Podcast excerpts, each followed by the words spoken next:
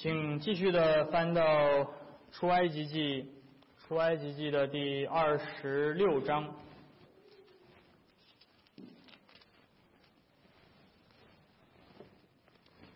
出埃及记第二十六章，我们要今天继续的延续着出埃及记的记载来看账目。接下来，上帝对摩西所吩咐的要建造的这一系列的东西，所以今天我们要读整个的第二十六章的全部。上帝对摩西说：“你要用十幅幔子做帐幕，这些幔子要用捻的细麻和蓝色、紫色、朱红色的线制造，并要用巧匠的手工绣上基路伯。每幅幔子要长二十八肘，宽四肘，幔子都要是一样的尺寸。这五幅幔子要幅幅相连，那五幅幔子也要幅幅相连。”在这相连的幔子末，呃，幅边上要做蓝色的纽扣，在那相连的幔子末幅边上也要照样做，要在这相连的幔子上做五十个纽扣，在那相连的幔子上也做五十个纽扣，都要两两相对，又要做五十个金钩，用钩使幔子相连，这才成一个帐幕。你要用山羊毛织的织十一幅幔子，作为帐幕以上的罩棚。每幅幔子要长三十肘，宽四肘，十一幅幔子都要一样的尺寸。要把五幅幔子连成一幅，要把六幅幔子连成一幅。这第六幅幔子要在罩棚的前面折上去，在这相连的幔子末幅边上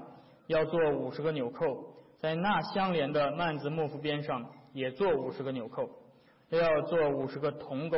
钩在纽扣中，使罩棚连成一个。罩棚的幔子所余那垂下来的半幅幔子，要垂在帐幕的后头。罩棚的幔子所余长的这边一肘，那边一肘，要垂在帐幕的两旁，遮盖帐幕。又要用染红的红羊皮红红羊皮做罩棚的盖，再用海狗皮做一层罩棚上的顶盖。你要用皂荚木做帐幕的竖板，每块长十肘，宽一肘半，每块上必有两榫相对。帐幕一切的板都要这样做。帐幕的南边要做板二十块，在这二十块板底下要做四十个带卯的银座，两卯接这块板上的梁榫，梁某接那块板上的梁榫。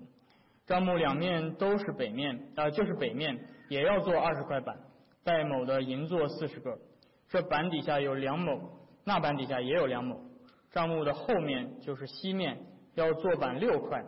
账目后面的拐角也要做两块板，板的下半截要双的，上半截要整的，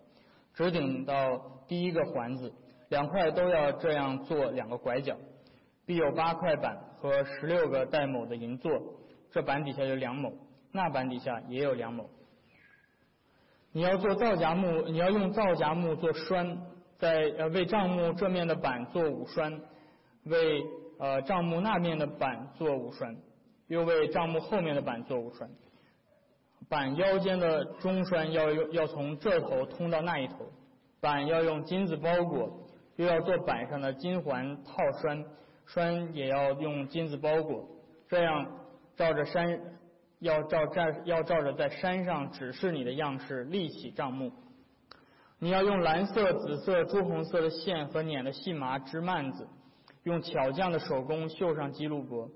要把幔子挂在四根包金的皂荚木柱木柱木柱子上，柱子上当有金钩，柱子安在四个带卯的银座上。要使幔子垂在钩子下面，把法板抬进幔子内。这幔子将要要将圣所和至圣所隔开，又要把施恩座安在至圣所内的法柜上，把桌子安在幔子外帐幕的北边，把灯台安在帐幕的南边，彼此相对。你要拿蓝色、紫色、朱红色线和捻的细麻，用绣花的手工织帐幕的门帘。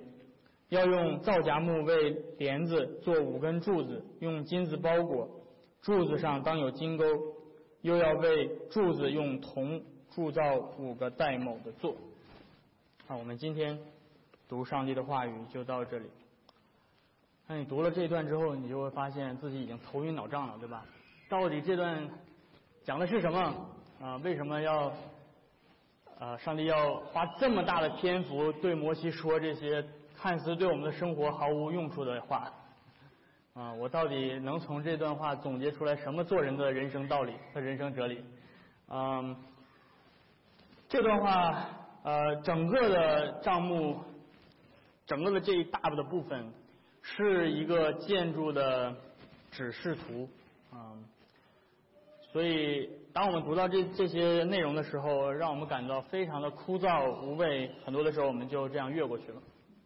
啊，另外有一些人，他们会拿出这这些圣经来去大做文章，啊，把每一个细节都赋予一种属灵的含义，啊，这个榫卯的结构到底意味着什么呀？好像弟弟兄彼此相亲呢？嗯，或者其他的一些的说法，啊，那么这种往往是在这种平常我们读起来很晦涩难懂的经文，是这些灵异解经者们大做文章的地方。但是我们需要注意的是，当我们解释这些经文的时候，我们需要避免用过于用我们的想象去过分解释这些经文。啊，这些经文背后的意思，并不是某些神秘的。啊，一种解释，上帝只是单纯的把如何造账目的这个指示告诉了摩西而已啊，所以我们需要回到语言的语境，去用正常的理性去分析经文到底是什么意思。然后我们接下来要来到呃，从整本圣经完整的启示，从新约的完整的启示，回过头来看旧约的启示，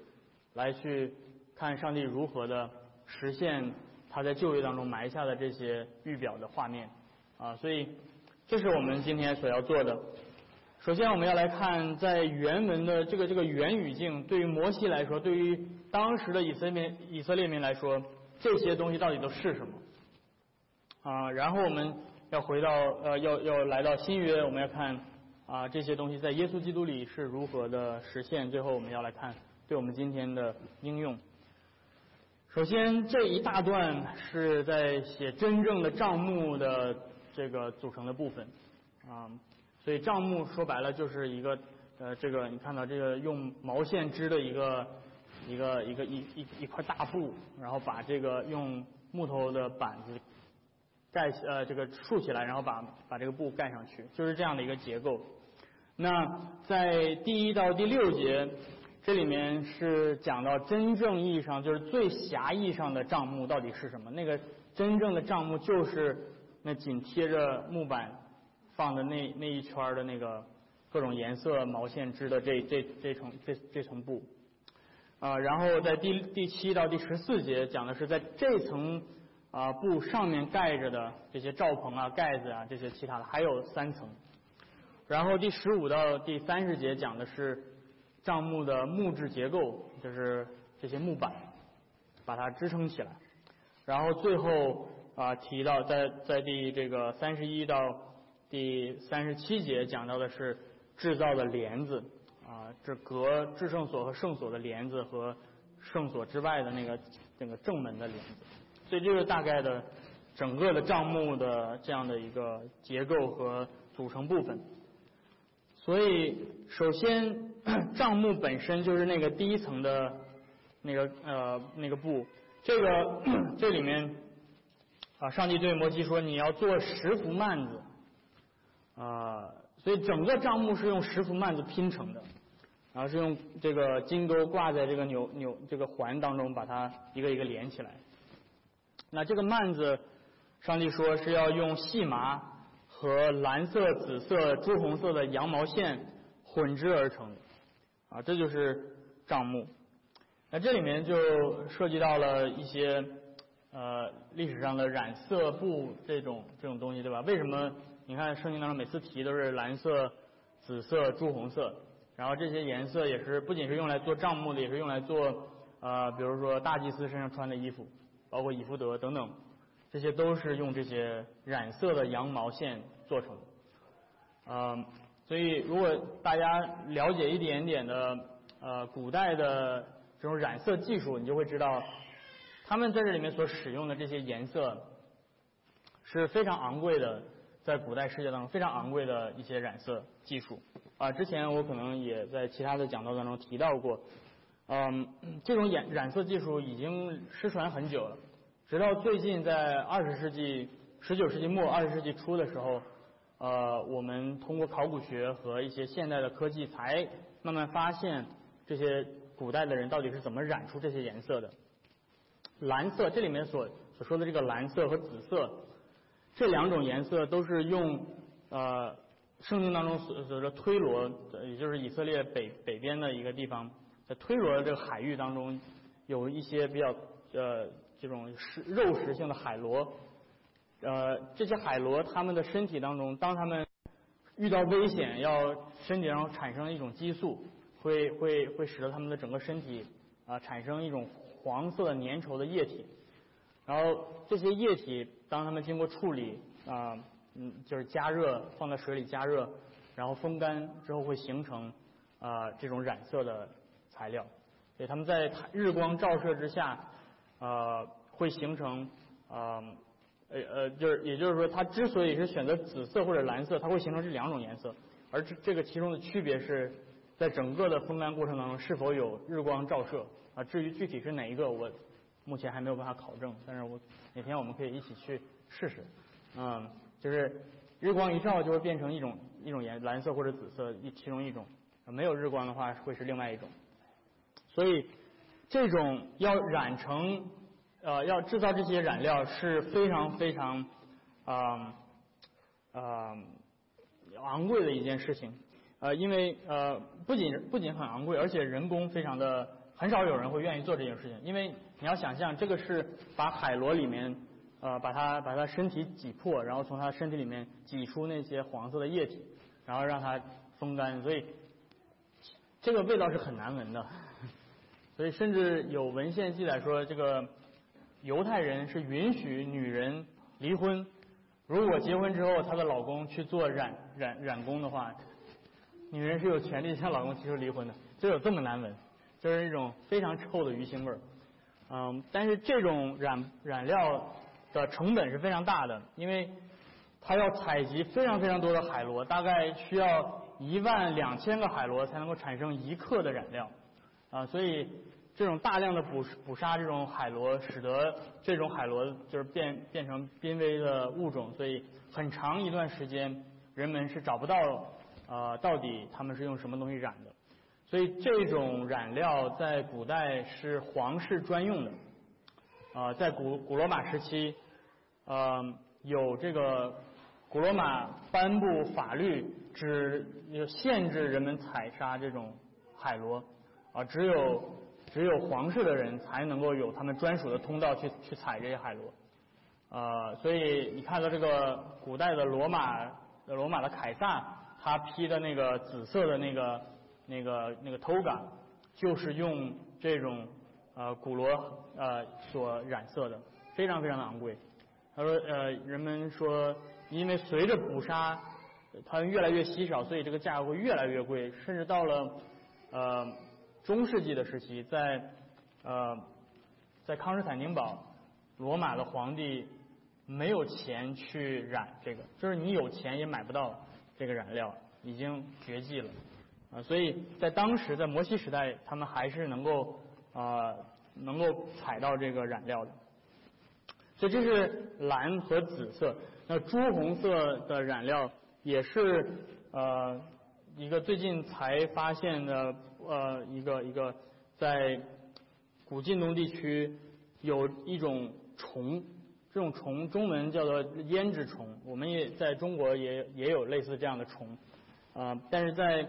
呃，晋东地区他们有这种特别的这种虫，这种虫他们在呃母虫繁殖的时候，他们会爬到树上，然后他们会在树上呃自己给自己盖一个壳，然后他们就在里面孵化这些幼虫。当他们孵化幼虫到一定时期的时候，它们体内就会产生一种红色的体液，然后这些人就把这这种虫在这个时候把它取下来。然后他们也是要取成千上万这样的虫，然后最后提炼一点点的这些的染料。所以这几种颜色都是呃，之所以选择这几种颜色，都是在古代代表很呃很价格很高的这样的一种染料。啊，那么除了这个颜色之外，我们看到上帝也要求摩西说，要在这个幔子当中用编织的手法织上基路伯天使的形状。那因此这个。中文的翻译说这个是基路伯是绣上去的，这个不是特别准确的一种说法。啊，比较准确的是这个基路伯是编织上去的。如果你们看过古代，比如说古埃及的人用那个梭子去编织一个一个一个织物，好多不同的颜色在一起，他们就是用这样的技术。啊，所以如果你对比呃第呃这是第几节？第一节编织呃。第一节和第三十一节那里面都是用这样的技术，就是编直接编织进去。但是到了第三十六节，这里面的词变了。这个第三十六节的织基路伯的方式才是真正的绣，就是已经一一张一张那布上面，然后用绣花的方式去把它绣上去。所以这是两种不同的技术。那编织的技术当然是更加的高级的，就是你直接把它编进去。绣是相对来说比较低级的。这种的技术，然后接下来到第七到第十四节，这里面讲的是整个帐幕之外的罩棚有三层，第一层是用山羊毛织的，啊，直接盖在帐幕之外，它要比帐幕稍微多出一肘，啊，帐幕要比整个架子稍微高出来一肘，然后这个山羊毛是把它整个直接披到地上，然后呃，这个是用铜钩连在一起，然后再之外是一层。公羊皮，然后再之外是一层海狗皮，嗯，所以这两层外面这两层没有具体的尺寸的要求，呃，从材料上来说，外面这两层是非常廉价的，你随便就可以获得，啊，那山羊毛你还要编织，所以相对来说价格还是比较贵一点。那为什么要加这些呢？就是很简单，对吧？山羊毛是用来保暖的，然后外面那层皮具是用来防水的。嗯，所以整个这些都把帐幕包裹的严严实实的啊，只露出前面圣所前面是是敞开的这样的一个开口。所以大家，我我相信大家在公就是就是在网上也看过这些呃帐幕的这种图片，所以很直观。然后接下来在十五到三十节这里面提到的是。做整个帐幕用的骨架就是皂荚木做的竖板，这个竖板它的尺寸只给了长宽，没有给厚度，然后板子是用这个榫卯结构连接的，就是一个凸起物和一个凹凹陷的物这样这样扣在一起，然后中间有门栓把它们连在一起，啊，所以但是你读这段你就是觉得脑袋很很大，因为这段希伯来文读起来也非常难懂。啊，我也不知道是不是因为摩西时代的希伯来文本身就是比较是比较初级的，就是比较初代就是人类原始一点的希伯来文，就是读起来非常的晦涩啊，或者还有一种就是意思就是说，不管任何的语言，不管它进化到什么程度，他去描写类似像这种空间结构的时候都是非常难懂的。我记得我当时。呃，在还是在神学院的时候，我们的第一堂讲道课的第一第一个作业就是老师给我们呃一张图，这张图上是几个几何形拼在一起，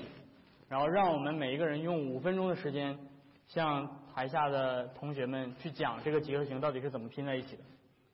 然后没有一个人能够 让所有人都画对啊？为什么？因为这是语言天生的一个缺陷，就是人类所有的语言。就语言是可以用来呃描述叙事时间的逻辑关系，非常的清晰，用语言非常快就可以表达。但是空间的逻辑关系用语言是非常难表达的，而比较比较容易表达空间逻辑关系的是图形，就是你一看就可以看到，对吧？就比如说我们最近在装这些宜家的家具，是吧？如果我要用口述的方式跟你说，把这个钉子装到左上的第一个角。是吧？你就听起来到底在说什么？但是你打开宜家的那个那个指示图，你看就知道了。哦，原来是这样啊！所以，所以这也是为什么上帝在第三十节跟摩西说啊，说了这么一大堆，最后上帝说好吧？你就记得按照在山上我指示你的样式做就好了。啊，你要记得那个图图样图图形是什么样子。嗯，所以从某种意义上来讲，摩西所领受的启示是独一无二的，在人类历史上没有另外一个国家可以再像旧约的以色列一样去复制这样的一个地地方，因为你单纯的从圣经去研究经文，你是根本不知道这个东西具体应该是怎么做的，你需要有很他留了很多的空白。啊，所以上帝提醒摩西，你要照着山上我启示你的样子。所以只有摩西知道那个东西长什么样子。啊，今天很多的这个犹太复兴主义，包括西安主义者，他们花了很大的精力，花了很多的钱，就专门研究这个经文里面说的蓝色到底是什么蓝色。啊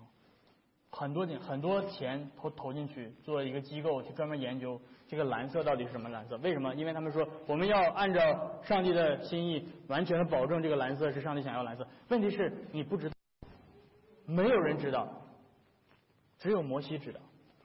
所以我们今天不可能再有旧约的以色列出现，不可能再复制旧约的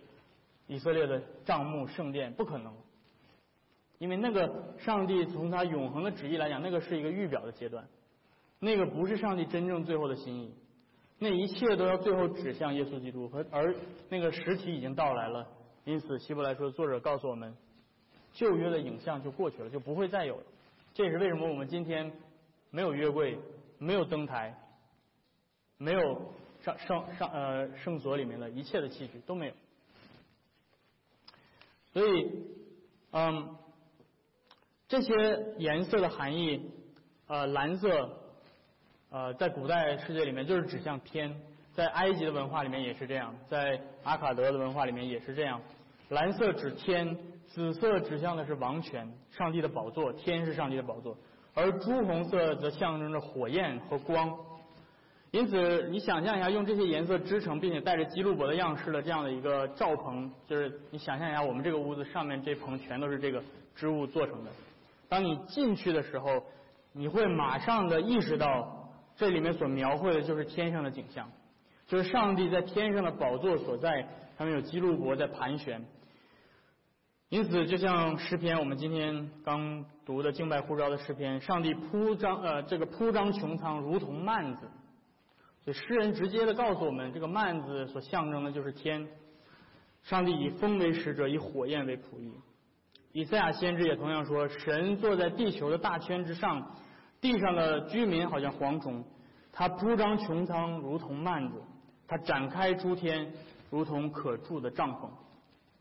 因此，整个帐幕的内饰编织的基路伯，都提醒着进入帐幕的祭司，他们现在就来到了高天之上的上帝的宝座面前，有基路伯环绕注视着他们，因此他们要谨慎恐惧战惊。”啊，这也意味着，当上帝告诉摩西设计帐幕的时候，实际上上帝是要把天搬到这个地上来。上上帝的帐幕预示着整个受造界被造的终极的目的，就是上帝最终有一天要在地上与他的百姓同在，他要把整个全地变成天堂。因此，当摩西搭建完帐幕之后，上帝荣耀的祥云停留在帐幕上。夜间以云柱和晚上以火柱的形式带领着与以色列民与他们同在。因此，帐幕对于旧约的以色列民来说，既是律法，也是福音。尽管帐幕本身是上帝同在的标志，这是他的福音，但是帐幕的设计却无时无刻的不提醒着上帝的百姓，他们离真正的天有多远。整个圣所所有的设计的一个非常重要的一个特点就是。这个圣所一直都都是被遮盖着的，都是一直都是被阻隔着的，你不能够进去。不仅是整个的帐幕是一个非常厚的一个大的幔子，然后上面放了三层的幔子，就是不不为了让你看到里面是什么。不但如此，接下来有两道幔子阻隔着挂在圣所和至圣所的入口，阻挡着人们进到上帝的面前。只有祭司才能进入到第一层的幔子。也就是升上升上天上，但是第二层的幔子更加的难以进入，只有大祭司一年一次才能进去，而且他进去不是说哎我进来了哎对吧？不是这样。大祭司进到第二层幔子要怎么进？要哭着进去，不是要非常忧愁的进去。他不是喜乐的，他是带着血，手捧着血，穿着细麻衣，是忧伤的人才会穿的衣服。用这种非常忧伤的、极度恐惧的状态，捧着血进到第二层的幔子当中，然后脸也不敢看，把这个血洒在约柜前，因为他记得起初上帝曾在这里击杀过亚伦的孩子，那是一个极其恐恐惧。令人丧胆的一个一个地方，在这第二道幔子面前支着基路伯，让人回想起曾经的伊甸。人们人类本来可以在那个幔子里面与上帝喜乐的同住，但是今天却因着人类自己的悖逆，他们被逐出了这幔子，在东方劳苦叹息。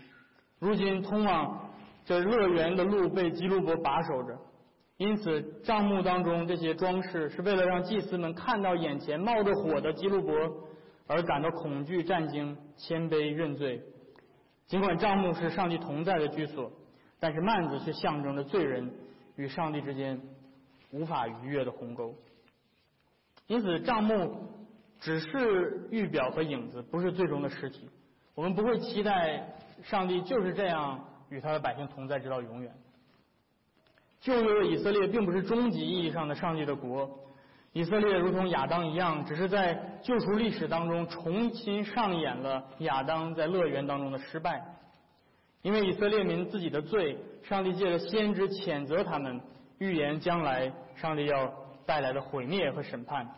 因此耶利米书耶利米先知这样说：毁灭的信息接连不断，因为全地都荒废了，我的帐篷忽然毁坏。我的幔子顷刻破裂，我的帐篷毁坏，我的绳索折断，我的儿女离我出去没有了，无人再支搭我的帐篷，挂起我的幔子。上帝带来的审判，将上帝自己亲自指示摩西设立的账目亲自的折断，说我不再与这百姓同在，因为他们的罪。上帝用整个以色列的历史向我们彰显了他与罪人之间无法逾越的。那个距离，原来摩西的账目最终无法使罪人和上帝和好，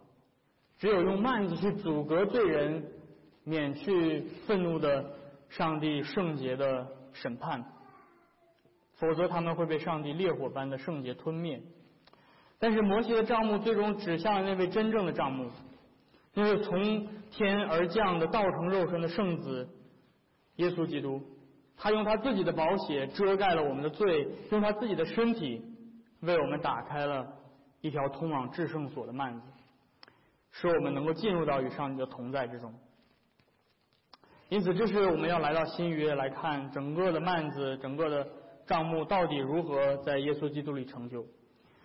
约翰在他的福音书当中一开始就表明，耶稣基督降世本身，他这个人本身就是账目。所预表的，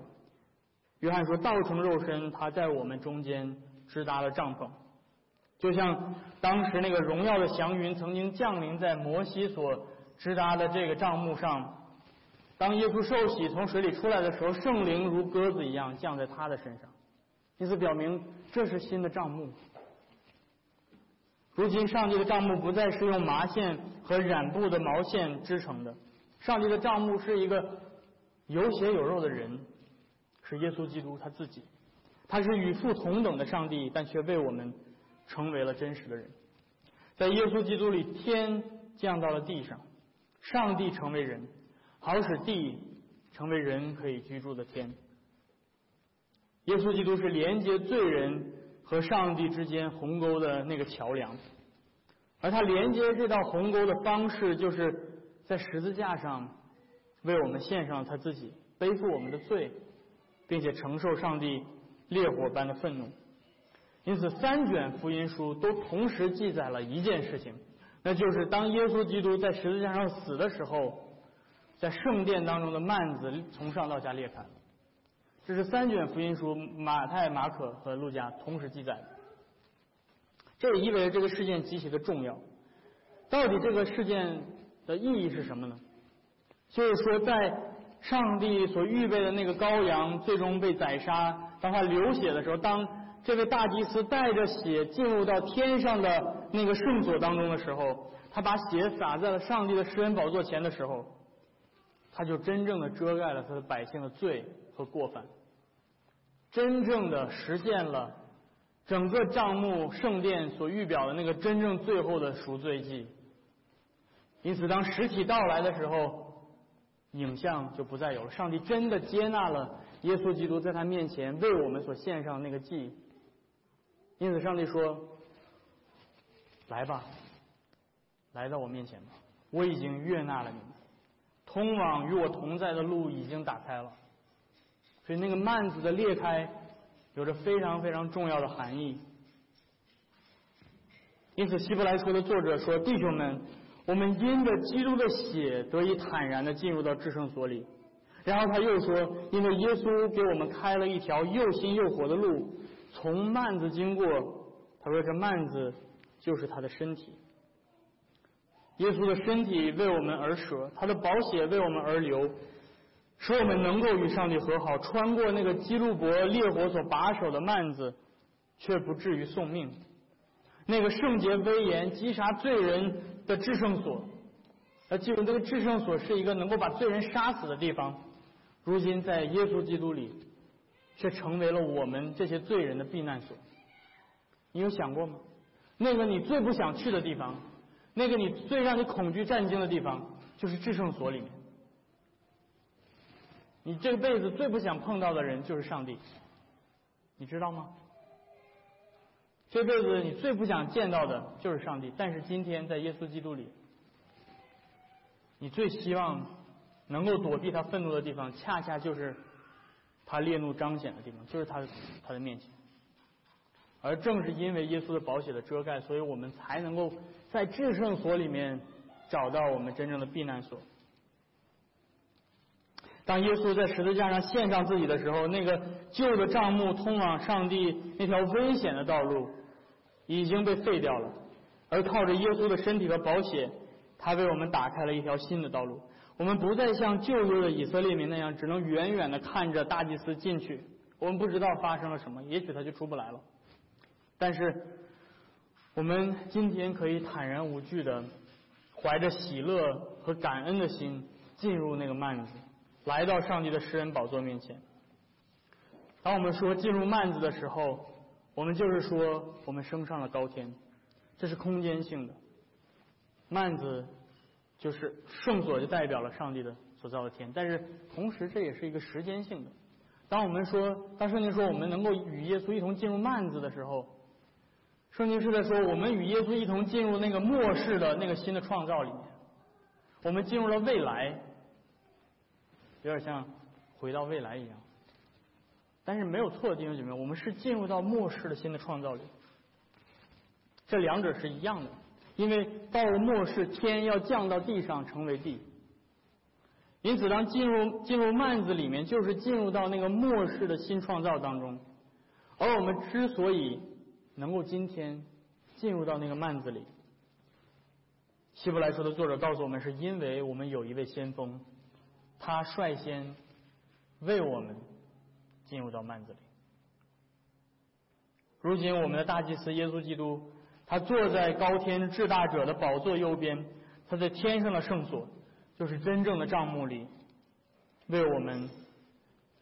做执事。这帐幕是主所搭置的，而不是人所搭置的。